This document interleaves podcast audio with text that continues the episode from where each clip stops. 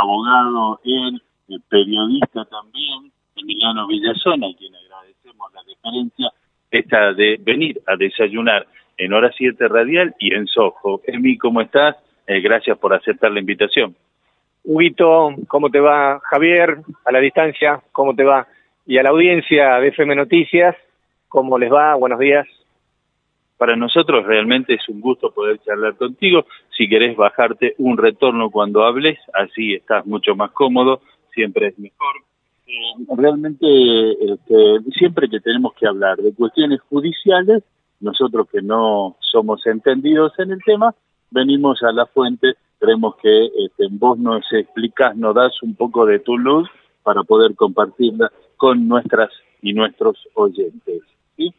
La causa vialidad, que para muchas y muchos este, tiene esa dicotomía, ¿no? Eh, sí, debe ir presa y el otro no, es un loafer.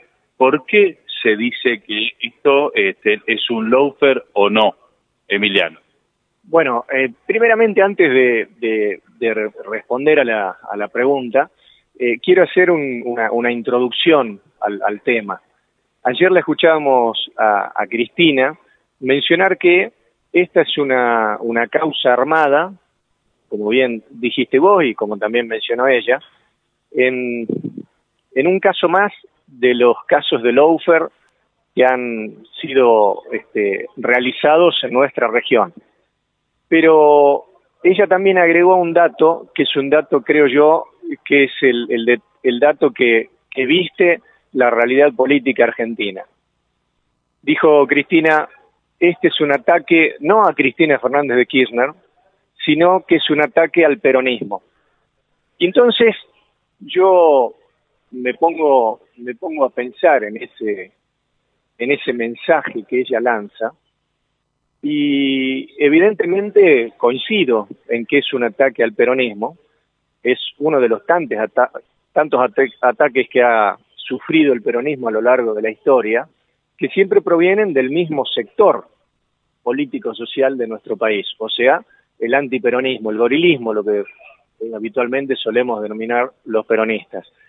Pero ¿cómo se sale de ese laberinto en el cual ha sido colocado el peronismo en primera instancia y como conductora política de ese espacio, Cristina Fernández de Kirchner? La única manera de salir de un laberinto siempre es por arriba, y la manera de salir de este laberinto por arriba es con política, una vez más. Y los peronistas sabemos cómo hacerlo, entonces yo creo que este es el momento para que Cristina Fernández de Kirchner, el día mismo de conocerse una eventual sentencia condenatoria en su contra, anuncie su candidatura a presidenta de la Nación para el año 2023. Porque esa es la única manera que queda para movilizar a la gente, porque mucho se habla, mucho se hablan de las movilizaciones, mucho se habla de, inclusive lo escuché eh, en una en un medio de comunicación al abogado, colega Gregorio Dalbón, manifestar que sería bueno que Lula da Silva viniese el 17 de octubre y encabezase una gran movilización a favor de Cristina. Sería muy bueno desde el punto de vista de, lo que significaría la figura de Lula en este, en este país. Pero no olvidemos que para esa fecha, el 17 de octubre, Lula probablemente ya sea presidente electo de Brasil. Y entonces Lula no, Lula no podría venir antes del 2 de octubre, creo que son las elecciones de Brasil, porque imagínense ustedes que debería estar muy ocupado con el tema de su propio proceso electoral, y tampoco podría venir con posterioridad, o sea, luego de haber sido electo presidente de Brasil, porque si bien es cierto, es un presidente electo que no está en ejercicio por no haber asumido, eso significaría una clara injerencia en los asuntos internos de un país como es Argentina, de parte de otro país que sería Brasil. Entonces yo creo que el tema de, la, de las movilizaciones eh, no me pareció muy escueta la, la, la, manifestación, por lo menos en Salta, ¿no? Una cuadra y un poquitito más, no es el sentimiento que muchas y muchos tienen hacia Cristina Fernández de ¿no? Claro, por eso, pero eh, estamos viviendo una época en la, en la cual las movilizaciones este, no marcan el, el amperímetro político. Eh, la única que moviliza, y nosotros lo vemos cada vez que hace sus apariciones, es una, una persona con el peso político tan importante como Cristina. Fíjense ustedes que ayer hubo nuevamente una cadena nacional. Eso no lo logra ni siquiera el presidente de la Nación. Alberto Fernández sale, da una, una, una, una conferencia de prensa y esa conferencia de prensa no se transforma en cadena nacional. Entonces, el peso específico político propio que tiene Cristina no lo tiene nadie. Cristina es una representante genuina y conductora política de un espacio que se llama el Frente de Todos, en el cual convergen otros eh, sectores y el más importante de ellos es el peronismo. Ayer Cristina dijo, esto es un ataque al peronismo. La única manera que existe para defender al peronismo y, lógicamente, subjetivizando, defender a Cristina Fernández de Kirchner, es que ella misma diga, voy a ser candidata en el 2023. De esa manera, todo ese peronismo subyacente que, que existe va a tener que decidir.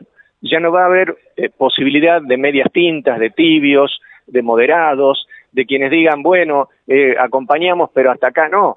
Este es el momento, este es el punto de inflexión y este es el momento de decidir y es ella la que tiene que decidir respecto a su futura candidatura en el 2023.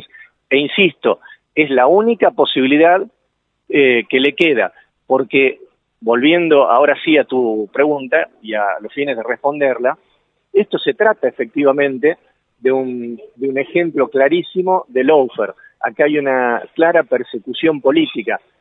Si bien es cierto Cristina lo, lo, dijo ya, ¿no? Que dice, o sea, la sentencia ya la tengo, o sea, ya está escrita, a pesar de que, este, bueno, todavía no ha llegado a su finalización, faltan todavía este, todo un proceso de la defensa de Cristina, que será ahora en septiembre, los primeros días, el 5 si mal no recuerdo, este, para eh, ver que esto recién eh, terminaría más o menos en diciembre de este 2022. Bueno, eh, efectivamente, esto va a terminar en, diciembre y creo que todos los, los, pasos están, están dados de manera concatenada desde el momento mismo en que se inició esta causa.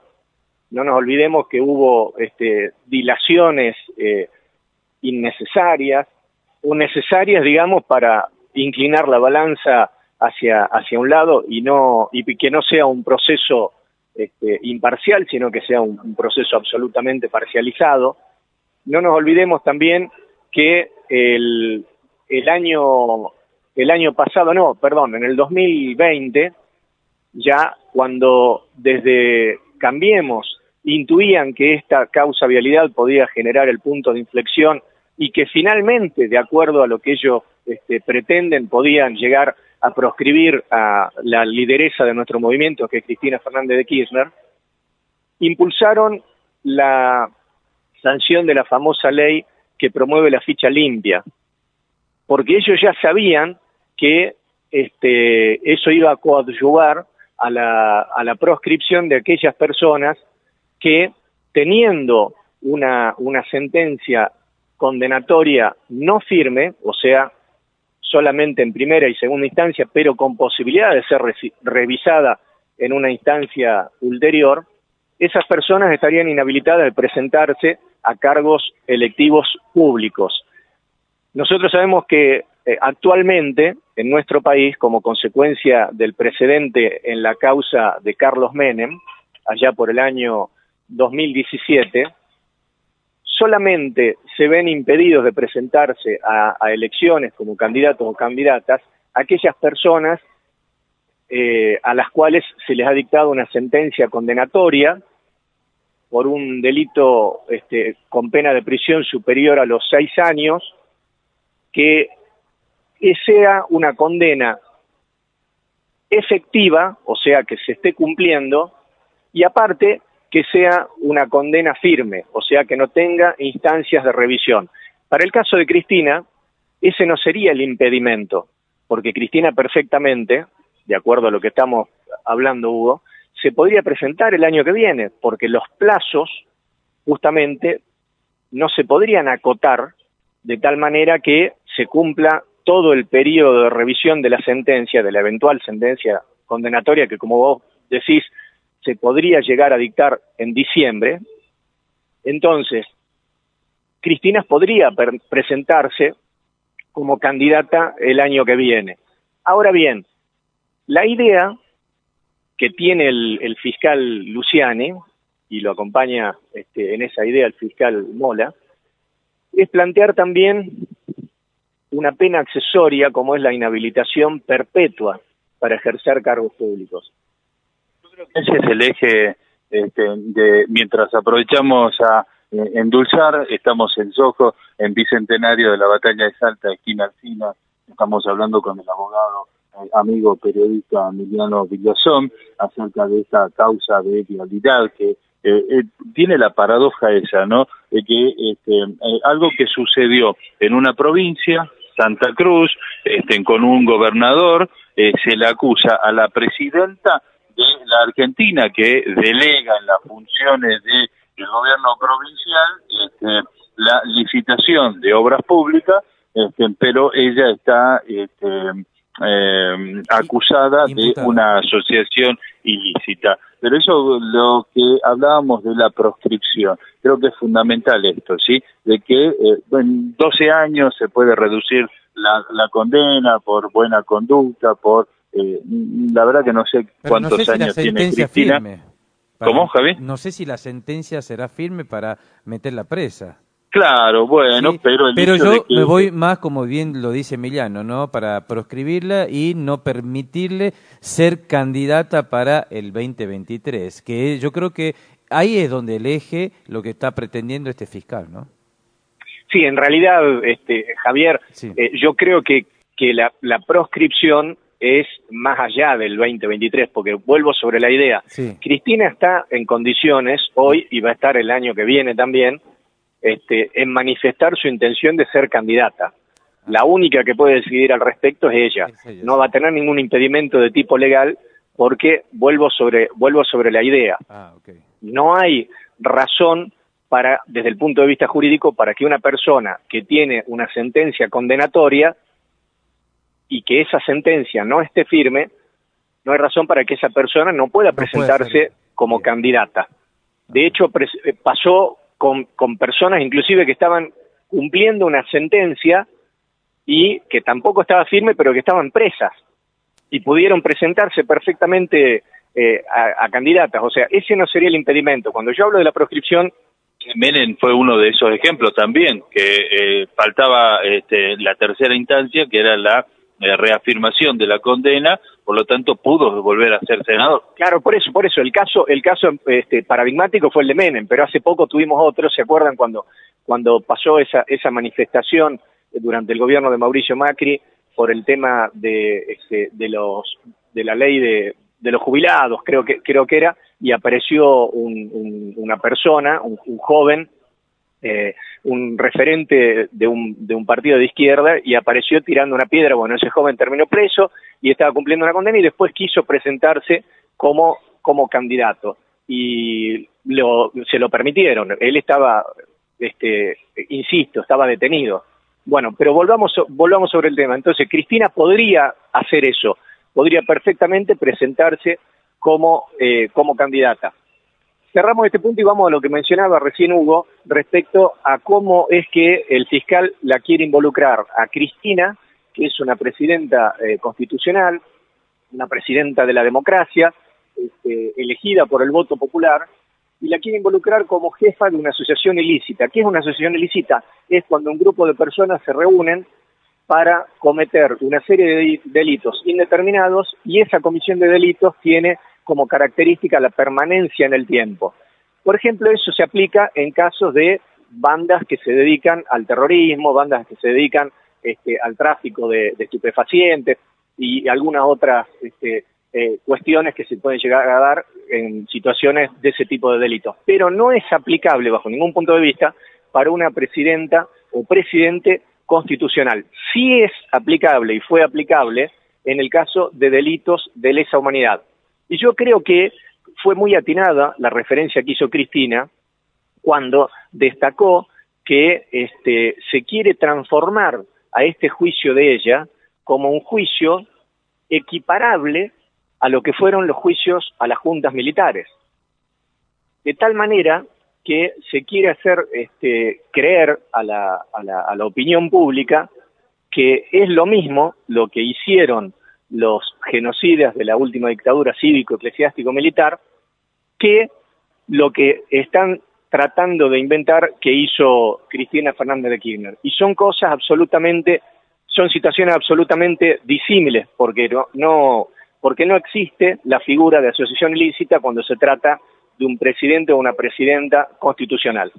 Lo dijo Pichetto, mientras aprovechamos a desayunar aquí en Sojo, en Bicentenario de la Batalla de Salta, alguien que pertenece o perteneció a este, eh, el gobierno de este, Cristina Fernández de Kirchner, que luego pasó a las filas de este, el macrismo, lo dijo muy muy claro, ¿no? Eh, con respecto a eso. Si bien se puede este, eh, buscar eh, ver si hubo algún acto este, delictivo, pero el hecho de que este, ningún presidente ni presidenta se asocia este, o se presenta siendo candidato o candidata este, para cometer eh, actos eh, ilícitos. Entonces, ahí hay, este, eh, ah, como decía ayer un oyente, por ejemplo, este, Julio Barrio, este, que oyente de Hora 7 Radial, mientras lo entrevistaba ayer en la marcha, decía, están haciendo todo lo posible estos fiscales, ¿no es cierto?, para que la causa caiga. ¿Vos también crees lo mismo, este, Emiliano, o no? no sé si están haciendo todo lo posible. Yo creo que indefectiblemente esta, esta, esta causa va a, a ser declarada nula porque adolece de muchísimas irregularidades, desde la, desde la constitución del tribunal, o sea, cuando no se aceptaron las recusaciones planteadas por la defensa de Cristina, por ejemplo, porque no es un hecho menor que el fiscal y el juez compartan un, este, un encuentro de amistad en un partido que se juega dentro de una propiedad que pertenece al expresidente de la República, en una Argentina en la cual el sistema judicial y el Ministerio Público, lo incluyo dentro del, sistema judicial, a pesar que el Ministerio Público es un extrapoder, independiente de los otros poderes de la República, les, les decía, en el cual el, el, sistema judicial argentino está muy este, desprestigiado y precisamente el desprestigio es la vinculación estrecha que existe entre el poder ejecutivo de turno y el poder judicial. Entonces, eh, esa, causa indefectiblemente es una causa en la cual este, se, va a hacer se va a declarar la nulidad en, en algún momento y creo que ese momento va a llegar más temprano que tarde. Ahora bien, hay que tener en cuenta que eso uno lo puede pensar dentro de, de la base de un, o, esbozando un razonamiento, podríamos decir así, eh, jurídico, un razonamiento ético, un razonamiento democrático, republicano, pero también hay que tener en cuenta que quienes, está, quienes están del otro lado no participan de ese ámbito, no juegan dentro de ese escenario. Y recordemos lo que dijo en el 2018 el editor de el diario Clarín, Julio Blanc. Si bien es cierto, ahora Julio Blanc está fallecido, pero quedaron muy, este, muy marcadas, marcadas a fuego, digamos, en el, tanto en el periodismo como en la política argentina. Dijo, nosotros hicimos periodismo de guerra contra el kirchnerismo.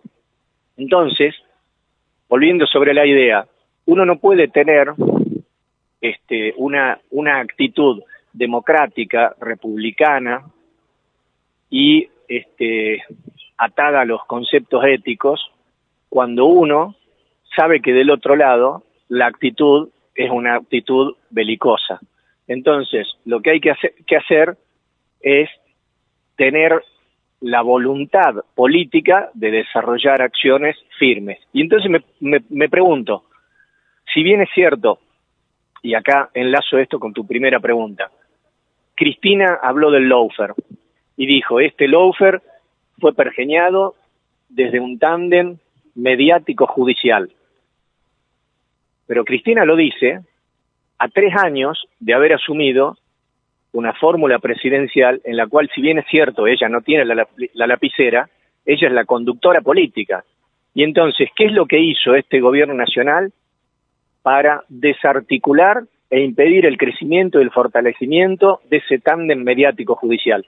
Nada. Esa es la Nada. Nada. esa es la pregunta que yo me haría. Claro. Y creo que justamente ese es, es el principal error en el cual ha incurrido este gobierno. Porque cuando hablamos de que les suben los precios a la gente, cuando hablamos de que este, el dólar está eh, desbocado, eh, que no tiene freno, que el gobierno no lo puede contener bajo ningún punto de vista, cuando hablamos que el gobierno no tiene la voluntad política para este, adoptar decisiones de políticas públicas como el tema del caso Vicentín, con el tema del, del, este, del Paraná eh, y tantos otros temas, bueno, la consecuencia es esta, pero también hay que advertir que cuando Cristina menciona que este ataque no es un ataque teledirigido, podríamos decir así, hacia una sola persona, que sería ella, porque las personas tienen como característica biológica la finitud, ustedes preguntaban recién cuántos años tiene Cristina. Cristina tiene 70 años. Entonces ahí está la finitud. Se agota Cristina, pero no se agota el peronismo. Entonces es correcto ese, ese razonamiento de que esto no va hacia, el, hacia Cristina, sino hacia el peronismo en su conjunto. La intencionalidad es para aleccionar a todos los candidatos, de decir, bueno, vos te metes con el poder, eh, automáticamente eh, estas serán las consecuencias. ¿Sí? Este, te perseguiremos, te armaremos causa, este, todos los días tendrás que ir a comparecer. No pasa lo mismo, ¿no es cierto?, con los que están aliados a, este, juntos por el cambio, porque, por ejemplo, Pepín Rodríguez sigue en Uruguay este, en, calidad de eh, prófugo, dale, bien, prófugo, porque está prófugo, ¿sí? Este, Stornelli todavía no se presentó a declarar nunca. O sea, hablan de libertades, hablan de justicia, pero los primeros que tendrían que dar eh, el ejemplo serían ellos. Cristina se presentó a todos y cada uno de eh, los requerimientos judiciales. Claro, pero ahí, ahí volvemos a caer, Hugo, este, en, la, en la inocencia, me incluyo yo, porque también a veces, y, y, y, y tal vez yo caigo más en virtud de ser eh, abogado litigante, caigo, y caemos en la inocencia de creer que ese es el ámbito de dirimir esta contienda. ese no es el ámbito de dirimir esta contienda. El ámbito de dirimir esta contienda es el ámbito político. E insisto, la única posibilidad que existe, porque eh, ya la han este, aprisionado tanto a Cristina, y consecuentemente al peronismo, es decir, bueno, vamos a dar la gran batalla, me voy a presentar como candidata. Esa es la única posibilidad.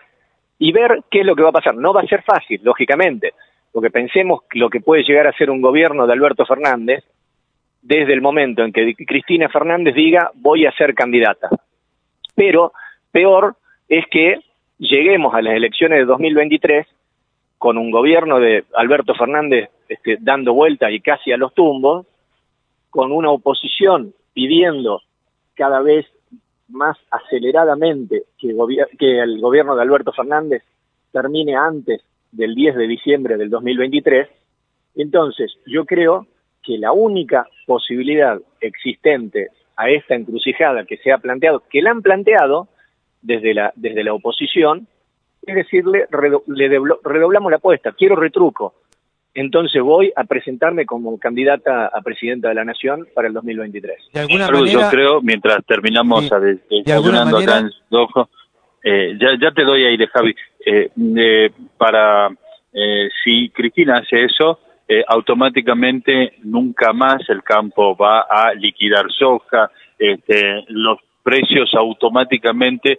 suben, al, o sea, el grupo económico eh, que hoy hay en la Argentina es muy fuerte, eh, automáticamente los medios hegemónicos se van a volver mucho más fuertes Entonces, este, creo yo que eh, Cristina no toma esa decisión o no tomó esa decisión ahora, hace poquito, en el 2019, de ser ella la cabeza de este, eh, este frente, eh, justamente para evitar, ¿no es cierto?, las consecuencias a futuro que podemos tener toda la sociedad que eh, apenas llegamos a fin de mes, porque los grupos económicos siempre llegan a fin de mes holgadamente, siempre hacen negocio, entonces creo yo que ahí es el kit de la cuestión. Por eso, este, Cristina ya en el 2019 dio medio pasito hacia el costado y no sé si llegue a tanto. ¿Vos decís que sí? Bueno, pensar de esa manera significaría refrendar lo que, lo que ha sido, han sido estos tres años del gobierno de Alberto Fernández y Cristina Fernández. Porque todo eso que mencionas vos, la no liquidación de, de los dólares de parte de los productores de un sector agropecuario como es el sojero, la suba de precios descontrolada, la inflación, el dólar también este, incontenible, todo eso pasó, ya pasó eso, y ahora vienen por más. Y esta es la advertencia que le están haciendo a todos, no solamente a Cristina Fernández, porque ¿por qué estaría exento Alberto Fernández de caer en la misma situación de Lofer? ¿Por qué estaría exento cualquier gobernador este, aliado con el gobierno nacional de caer en esta situación de Lofer? ¿Por qué estaríamos exentos vos, yo, cualquiera? de, caer en, una, en, una, en el armado de una, de una causa. Entonces me parece que el, el tiempo de decir los otros son más fuertes y los otros no pueden, ya ese tiempo se acabó porque estuvo, porque nosotros tuvimos tres años de comprobación fáctica, no comprobación teórica, este, y, y elucubraciones respecto a lo que podría llegar a pasar, sino que se plasmó en la realidad. Y justamente le fueron midiendo el este termómetro. termómetro o el tamaño de la lapicera por hacer una este, una una metáfora si se quiere respecto a lo que tantas veces eh, se habló entre Cristina y Alberto y descubrieron que no tenía la lapicera suficiente, no tenía la intencionalidad política ni la fuerza política y hoy por hoy hay que decirlo, aunque nos duela, Alberto Fernández es un, presidente que está debilitado, a tal punto que tuvo que recurrir a Sergio Massa. Y yo creo que este, Sergio Massa nos conduce a una especie eh, nueva de, configuración política argentina. nosotros con Massa como dirigente político nos transformaríamos en algo así como un sistema político al estilo norteamericano Vieron ustedes que en Estados Unidos existen dos partidos, los demócratas y los republicanos, pero en definitiva las decisiones, el germen ideológico de cada uno de ellos es muy similar. Entonces, no tendríamos nosotros una contienda política como la contienda política histórica que hemos tenido desde el surgimiento del peronismo, o antes inclusive con el irigoyenismo, entre el campo nacional y popular y los sectores este, acomodados y este, los sectores terratenientes, o en este caso ahora no solo terratenientes, sino que participan dentro de lo que se conoce como la renta financiera, sino que tendríamos un sistema político en el cual seríamos casi todo lo mismo, nada más que uno, nos llamaríamos peronistas, y ahí están justamente los, el nuevo invento este del peronismo republicano, o estos que andan coqueteando con Cambiemos, y por otro lado estarían los antiperonistas que tampoco serían tan antiperonistas, entonces me parece... Representa a Sergio Massa que por ahí, este, eh, dentro de las filas del Frente de Todo, por ahí se controla más o, o por lo menos hay mucho más diálogo. Javi, discúlpame, te había cortado recién este, el micrófono. Sí, sí, y bueno, continuando, mientras ustedes continúan desayunando en Confitería Sojo, eh, una de las palabras ¿no? de Cristina ayer decía no hay partido militar, pero sí judicial. Y eso me lleva a pensar de que el Poder Judicial viene mojando la oreja a los otros dos poderes, al Ejecutivo y al Legislativo, desde los armados de causas por eh, en toda la época o la era de Mauricio Macri. Entonces eso me lleva a pensar de que hoy el Poder Judicial tiene más poder que los otros dos poderes, ¿sí? Eh, no solamente en presencia judicial, también de manera política. y está mojando la oreja a los otros poderes hoy en día.